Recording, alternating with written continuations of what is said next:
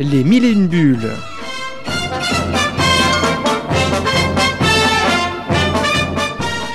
Chaque semaine, un entretien avec un auteur BD.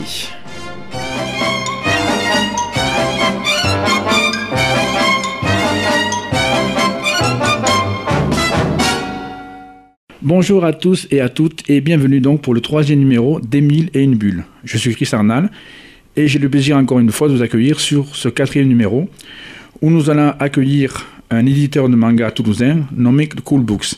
Avant, je vais me permettre un petit clin d'œil. Nous sommes le 3 octobre et donc c'est un petit clin d'œil à ma fille Morgane qui a donc euh, aujourd'hui 23 ans. Donc voilà, j'ai dit euh, je peux pas m'empêcher, il faut que je fasse un petit coucou à ma fille. Donc voilà, bon anniversaire à ma fille. Euh, Tony, bonjour, excuse-moi pour ce petit intermède, mais voilà, c'était un petit signe pour ma fille. Comment vas-tu? Il n'y a pas de souci, bonjour, bonjour à, tous ceux qui nous écouteront, et puis joyeux anniversaire Morgane. C'est gentil, voilà.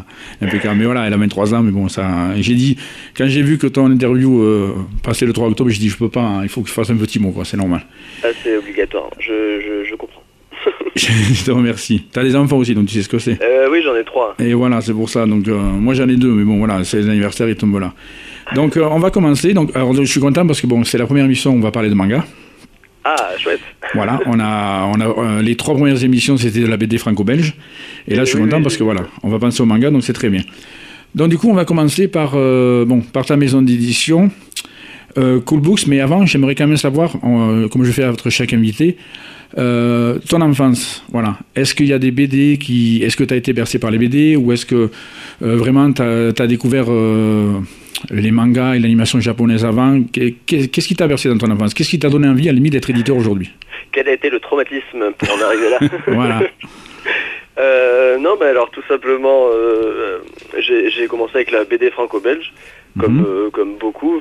j'ai un peu plus de 30 ans, et donc j'ai été bercé avec les Tintin, Astérix Obélix, que, que, je lisais beaucoup, surtout ces deux-là, j'avais toute la, toute la collection.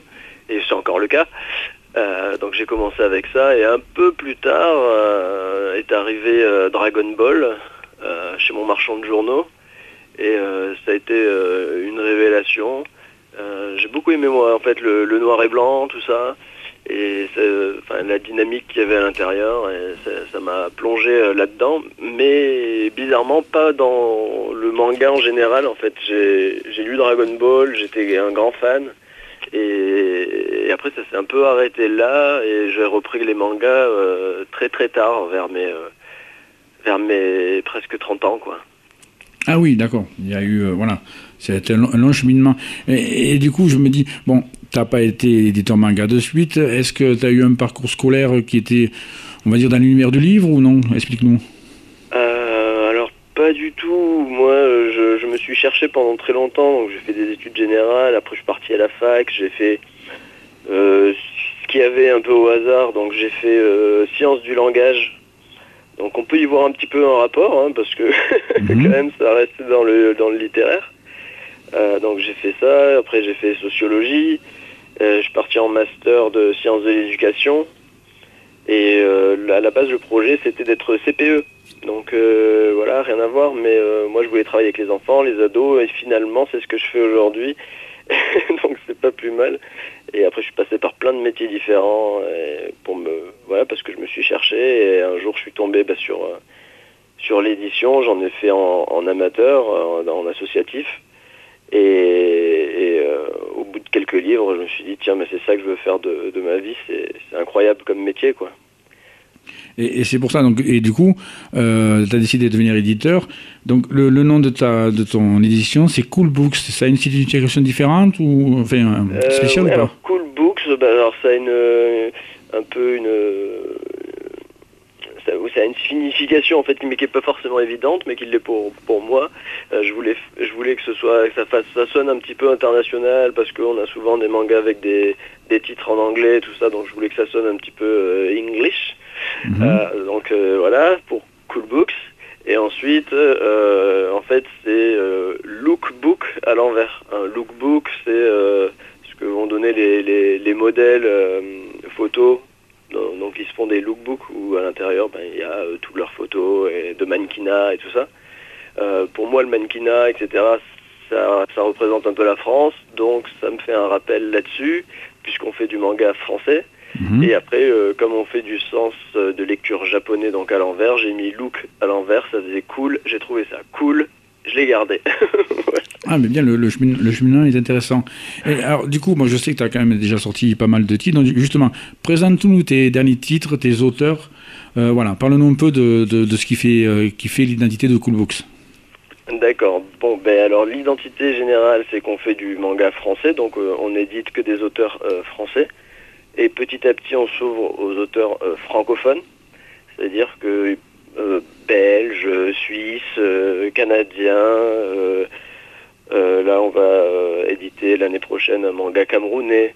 Euh, donc, euh, on, s'ouvre aux francophones en général.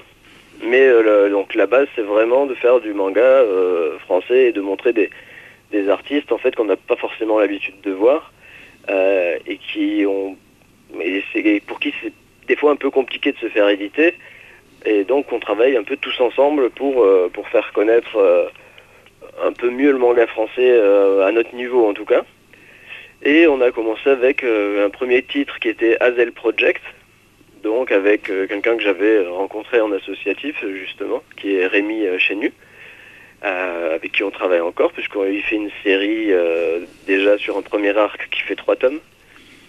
Ensuite, on a commencé un petit peu nous connaître, on a les auteurs de Rigel Afterlife qui sont arrivés, donc Laolite et, et Léana, donc qui eux font euh, du manga un petit peu euh, horrifique et humour en fait, un peu mélangé. Euh, mais c'est des styles assez différents. Dans le premier, avec Rémi Chenu, on, tape dans le dans shonen, donc on va plus s'adresser à des, des ados. Là, avec Rigel Afterlife, on va plus s'adresser à des grands ados ou jeunes adultes. Euh, pareil avec The Stairway qui est arrivé après. Ça, c'est un artiste que j'aime euh, que j'aime beaucoup, qui travaillait avec un YouTuber qui s'appelle Fumigène H, que je pense que tu connais. Mhm. Euh, donc il travaillait avec lui et donc ça m'a fait connaître ce- cet artiste qui est Drone Never Die et j'ai adoré son travail sur un one shot. Enfin lui il l'avait fait en deux tomes à la base donc ça s'appelait The Stairway. Enfin ça s'appelait Stairway to Even mais on a changé le nom parce que c'était déjà un, un hentai en fait qui avait déjà été édité. Donc on a changé le nom. Et ça s'appelle The Stairway. Et pareil il y a une identité graphique. Et là on va s'adresser plutôt à un public adulte avec euh, euh, des scènes assez euh, dures des scènes avec du sexe etc donc là on touche encore un autre public et enfin là j'ai commencé à me lancer moi en tant que scénariste. Et j'ai euh, fait une collaboration avec Oni Tetsubo qui est un dessinateur de, de Valenciennes. Euh, et euh, ensemble, on, on a créé la petite collection Lia Edan, qui est un, nouveau concept euh, en fait euh, d'initiation au manga pour les enfants à partir de 3 ans. Donc c'est des lectures euh, parents-enfants au début. Après, quand ils commencent à lire tout seuls, ils peuvent également lire cette collection. Et c'est une collection qui est évolutive. Donc le premier tome ressemble à un livre illustré avec plein de petites infos sur le Japon, le manga, etc. Et, Et justement- petit à petit, on arrive à euh, un manga euh, Kodomo, donc un manga pour les enfants. Euh, ça, ben, à partir du tome euh, 6 qui sort, qui sort début décembre. Parce Justement, je m'excuse d'interrompre. Je veux qu'on en parle plus en longueur de tout à l'heure, parce que c'est vrai que euh, ça a l'air particulièrement passionnant. Mais je dois quand même faire une petite intermède musicale avec Oh. un, des, un des titres que tu as choisi, avec Power of Love, et on se retrouve sur Mini Bulle juste après. Merci. Avec grand plaisir.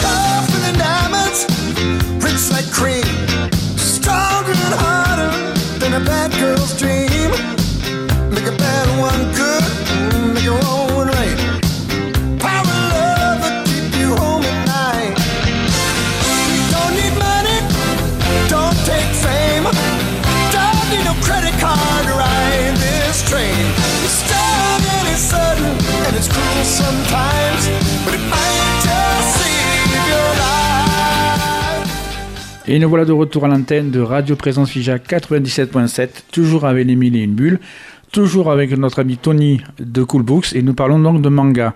Donc Tony, je vais rebondir sur ce que tu disais avant l'intermède musical, avec cette petite collection Lia et Dan. En fait, tu t'adresses donc aux enfants de... euh, enfin, à faire découvrir le manga aux enfants de moins de 6 ans. Explique-nous, s'il te plaît. D'accord, bah alors c'est un vaste projet.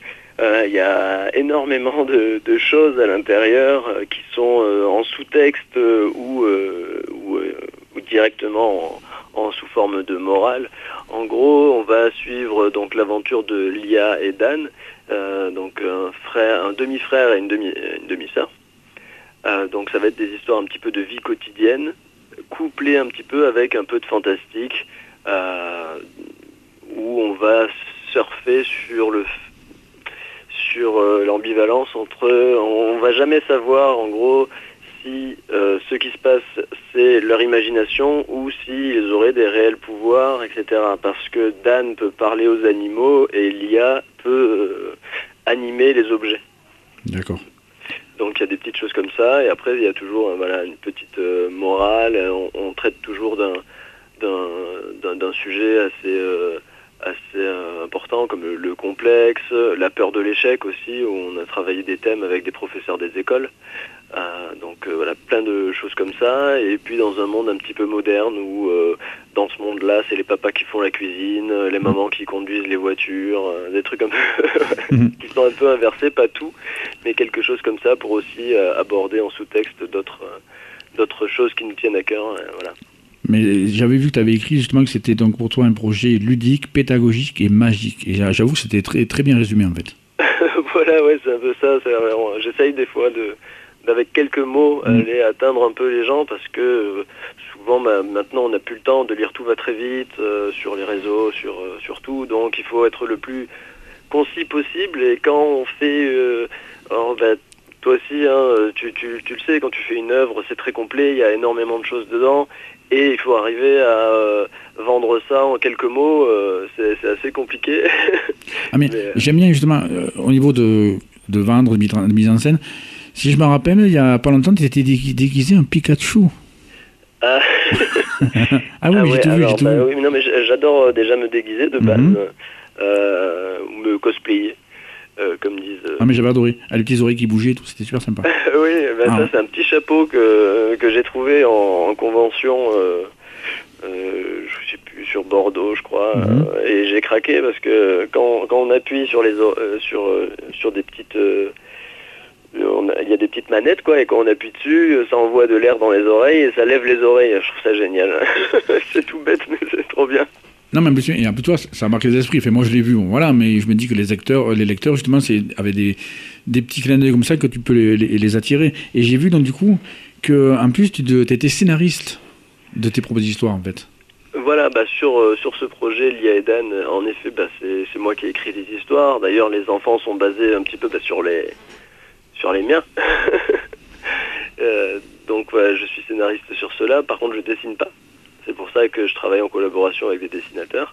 Et euh, là, je, suis aussi scénariste sur un prochain manga qui va sortir. Et ça, c'est un gros projet qui me tient très très fort à cœur. Euh, donc, c'est un manga collaboratif.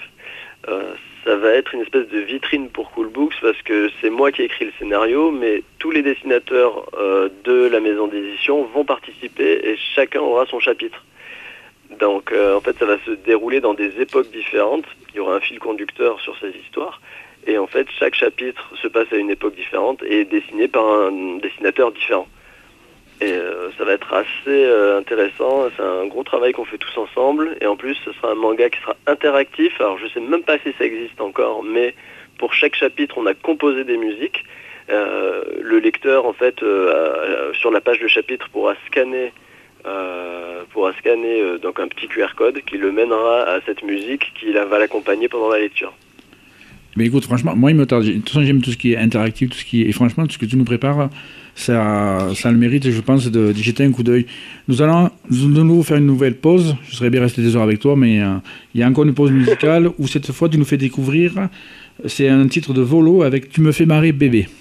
Oui. Musique.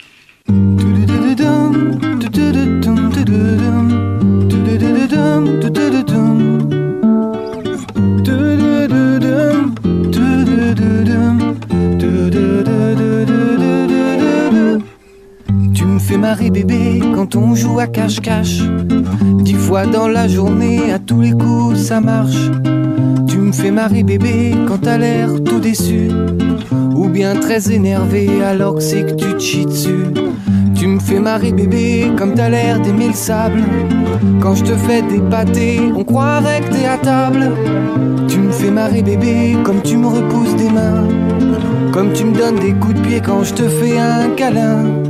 C'est maintenant et tout de suite. C'est pour l'instant que j'en profite.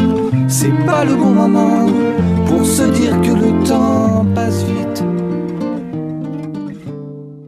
Et nous voilà donc de retour sur les antennes de Radio Présence Figeac. Toujours mille une bulle, on est toujours plongé dans le manga avec l'ami Tony de Cool Books, un éditeur toulousain.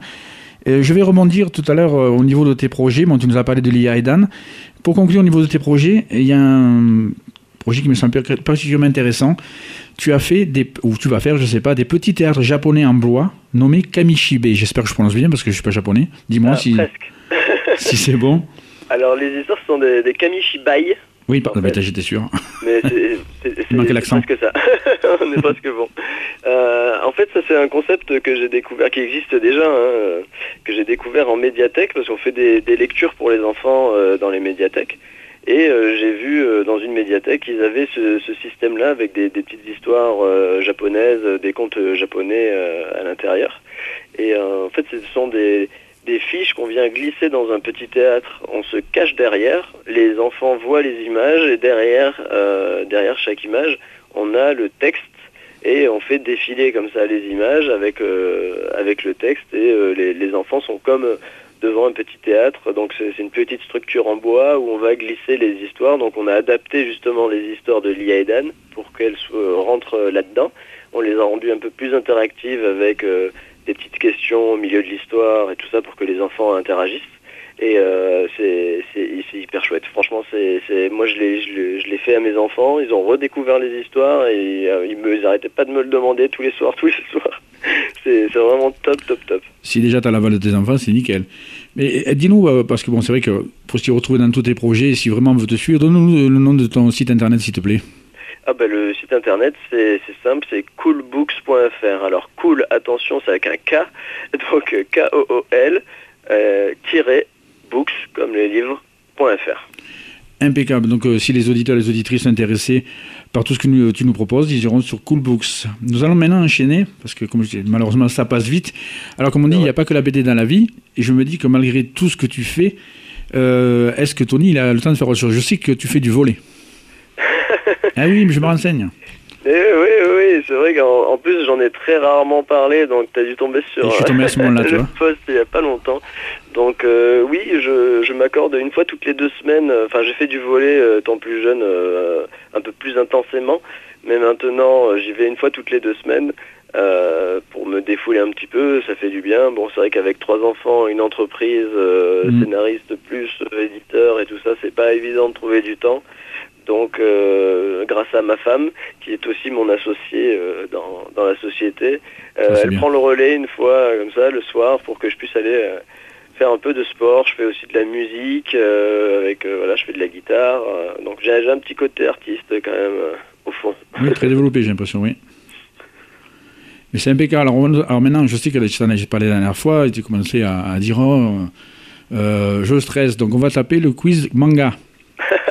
Alors, je, juste, je t'explique pourquoi je veux ça. C'est parce que j'ai une mémoire des noms et qui est horrible. Uhum. Euh, donc, euh, du coup, souvent, je sais les choses. Je suis là, ah oui, oui, euh, machin, mais euh, Bon. je, je suis terrible pour retenir les, les noms. Ra- rassure-toi. À part une question où il va savoir le nom, après, franchement, je suis, à mes invités, je suis pas, voilà, c'est vraiment Ouais, sympa, mais c'est histoire de savoir quand même si tu, voilà. Donc, écoute, la première question est toute simple. Après le Japon, quel est le pays qui consomme le plus de mangas Ah, bah ça, ça se joue. euh, alors, on se repasse devant l'un l'autre très souvent euh, entre la France et les États-Unis. Donc, euh, je crois qu'en ce moment, c'est la France, mais pas de beaucoup. Et puis, ça. ça- Exact. Oui, non, mais tu as raison, c'est la France. Mais je pensais pas, toi, honnêtement. Je pensais pas quand j'ai lu, euh, parce que moi, je fais le malin avec les questions, mais je connais pas toutes les réponses. Et oui, oui, non, mais c'est pour ça que le manga français a, a de l'avenir aussi. Je pense que les, les gens ont envie de voir aussi des auteurs émerger. Il y en a déjà. bien sûr, des, des très connus et encore plus quoi. Pour, pour aller les voir, aller les rencontrer, c'est beaucoup plus facile que d'aller au Japon. Et justement, il y a une question qui rebondit ce que tu as dit tout à l'heure, que tu aimais les mangas justement pour le côté noir et blanc. Est-ce que justement tu sais pourquoi les mangas sont en noir et blanc justement? Est-ce que tu sais les raisons? Alors ça, ça date de, de l'après-guerre, il me semble. Euh, le, le- le Japon, en fait, euh, voulait en fait continuer d'éditer leur, leur, leur- leur bande dessinée, sauf que ça leur coûtait extrêmement cher, donc ils les ont fait imprimer en noir et blanc pour réduire en fait les coûts. Euh, en tout cas, c'est moi la version que j'ai. Mais moi, la, enfin, c'est pas loin. Enfin, moi, la version que j'ai, c'est euh, en fait, c'est en raison du rythme élevé de parution et pour limiter les coûts, que les, les mangas soient en noir et blanc, mais que la, co- la- la couverture est en couleur, mais que l'intérieur est en noir et blanc. Voilà, voilà. Eux, euh, ouais, c'est ça. Voilà ce que m'a dit Google, hein. économiques à l'époque au Japon. mm. Euh, donc, euh, ça- alors le, le manga est plus vieux que ça, hein, mais euh, c'est euh, principalement en noir et blanc depuis euh, depuis l'après deuxième guerre mondiale. Alors, je vais te faire plaisir, toi qui as pas les morts des prénoms. Quel est l'auteur de manga le plus connu au monde Oh, le plus connu au monde. Mm. Ouais, bah, euh, euh, l'auteur de peut-être One Piece, Oda. Alors, euh, je l'avais marqué. En fait, si je lis toujours Google, parce que je fais le malin, bien entendu, si sans Google, je ne saurais rien. En fait, c'est Osamu, je crois que c'est le, le bon nom, Tezuka, celui-là qui a fait Astro Boy, entre autres. Ah, Astro Boy. Ah bah oui, qui est décédé euh, il y a pas Mm. tellement longtemps. Voilà, Astro Boy, Blackjack, enfin, après, je ne connais pas tous les noms, mais euh, voilà. C'est lui le plus, euh, le, le plus connu au monde. C'est lui le plus connu. Bon, d'accord, ok. Toi, toi Je tu pensais as que parlé de mais One tu Piece, démerdes très bien. Comme ça cartonne. Euh, Et, ouais, ensuite, d'accord, ok. Je me coucherai moins bête. que- cinquième question. Qu'appelle-t-on un shoujo? Ah, alors un shoujo, c'est un, un manga destiné aux, aux lectrices euh, adolescentes. euh, Voilà. C'est ça. Toi, tu y arrives. Tu, tu, tu avais peur, mais tu arrives très bien. En fait, ils disent que c'est un manga féminin. Et c'était marqué à côté que le plus célèbre, c'était Sailor Moon. Je sais pas si tu es d'accord.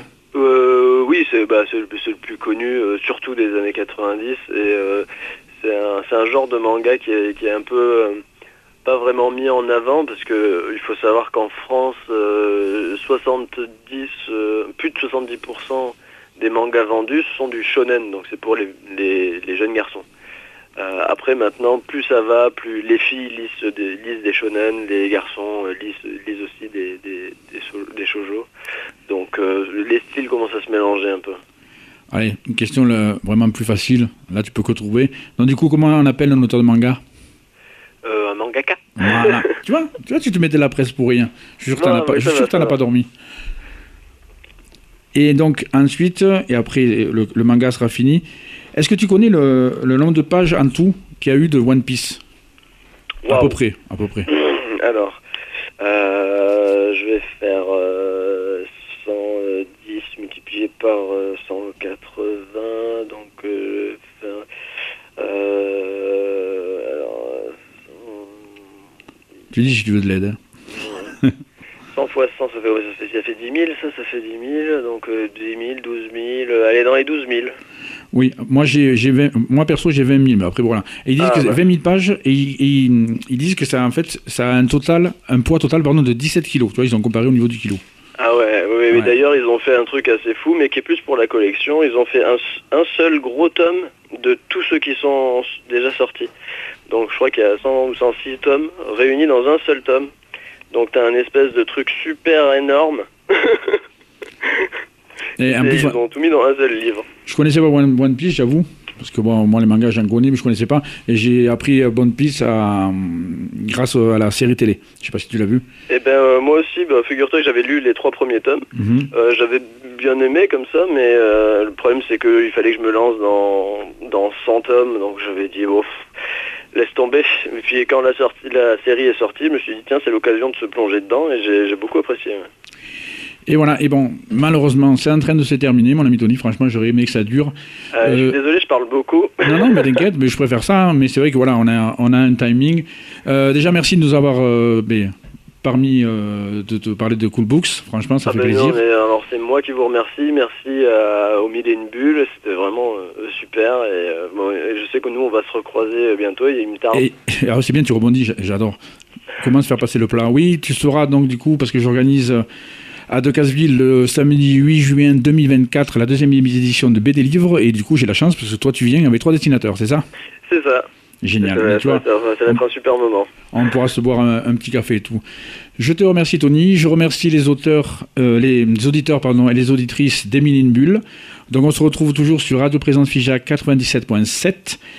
Euh, le mardi prochain, donc, euh, nous allons recevoir Philippe Fenech, qui s'occupe entre autres du, enfin, qui a repris le flambeau de Uderzo avec Idéfix. Merci à toutes et à tous, et à la prochaine fois. Au revoir.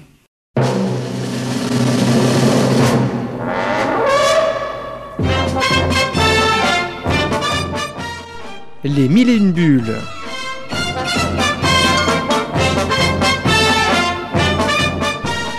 Chaque semaine, un entretien avec un auteur BD.